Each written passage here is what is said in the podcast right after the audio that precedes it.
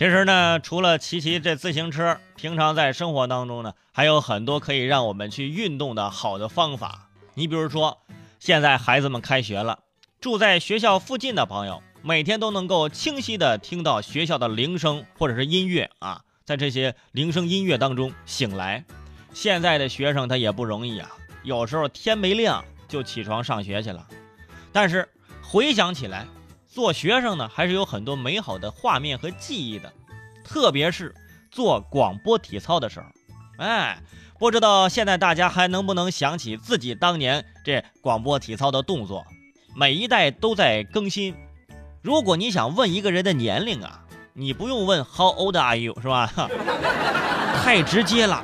啊，你就问，哎，你当年做的是第几套广播体操啊？这就暴露了，有年龄限制的啊，每个每个年龄段儿他用的不一样的体操的这个是第几套第几套。圈主现在呀，对当年的这个广播体操这个动作，我已经忘得是一干二净了啊，不是我忘性大，主要是当年圈主委生我啊，大小也是个学生干部是吧？我是属于那种查操的那种啊，属于监督的那种。啊，监督久了，自己就不会了啊。为什么今儿跟大家说一下这广播体操嘛？就是说现在的这广播体操啊，已经不再是当年的第几套啊广播体操了。那你看我们当年的什么第五套、第八套、第九套啊，这这都是个位数。一旦上了十，变成两位数，它就不好叫了啊。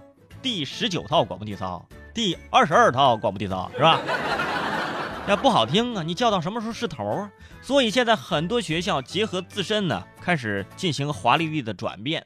啊，这是在朋友圈看到，说开学的这这两天呢，在扬州市开发区扬子津小学操场上出现了一道非常亮丽的风景线。哎，就是说刚刚从寒假步入学校的孩子们啊，专注的学习戏曲广播体操。而且这一组照片呢，先后被人民日报、新华日报等中央省级媒体是刊发转载。大家想一想，其实很多戏曲的动作啊，真的是非常美的，是吧？杠的来财，杠的来财，杠的理财，财财当，是吧？这非常有韵味啊，比这广场舞、广播体操好太多了。四肢运动配上这个马步架掌啊，腰部运动融合这个万花小云手，是吧？唱念做打，手眼身法这一方面锻炼身体，另一方面还有利于中国戏曲文化的传承和发展。我觉得这个可以推广啊，到湖南也可以弄，比如说，呃，补锅，是 吧？刘海砍桥都可以融合进来嘛，是吧？所以啊，很快你就会发现，第几套广播体操会慢慢成为我们的回忆，以后呢就没有第几套了。但是关于我们做广播体操的初衷，圈主尾声，我觉得呢，还是有必要让大家知道和清楚。往回倒个五六十年，那个时候咱中国人有一外号叫什么“东亚病夫”。为什么会有这个招牌？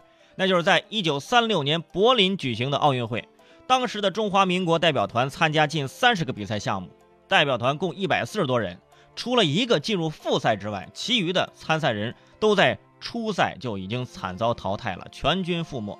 运动员在回国途经新加坡的时候，当地这个报纸上刊发了一一幅漫画，讽刺说奥运五环旗下啊，一群头绪长辫、长袍马褂、形容枯瘦的中国人，用担架扛着一个大鸭蛋，并题为“东亚病夫”。这就是东亚病夫最早的来源。而新中国成立的时候呢，经过美国学者的推断，他说中国人的平均寿命只有三十五岁。于是，发展体育的念头成为一颗种子，开始在咱们心中啊生根发芽了。在一九五零年的时候，中国体总筹委会是派出了一支神秘队伍去苏联考察。回来之后啊，这队伍里头唯一的一位呃女运动员叫杨烈，就上交了一份报告，就是报告是建议呢创编一套全民的健身操啊，呃动员全国人民提高身体素质。于是。中国正式迎来了长达半个多世纪的广播体操。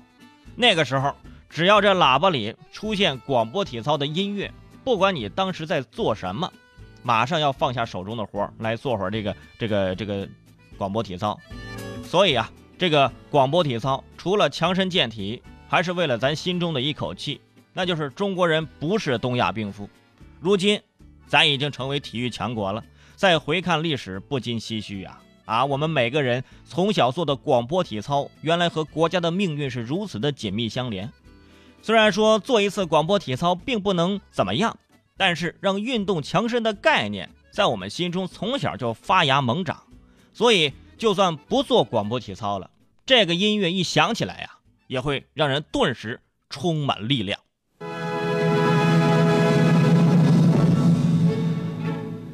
现在开始做第八套广播体操，原地踏步走，一、二、三、四、五，是不是特别有感觉？你这个开车的朋友就不要跟着做了啊！把你们的雨刮器打开，来，第一节伸展运动，来。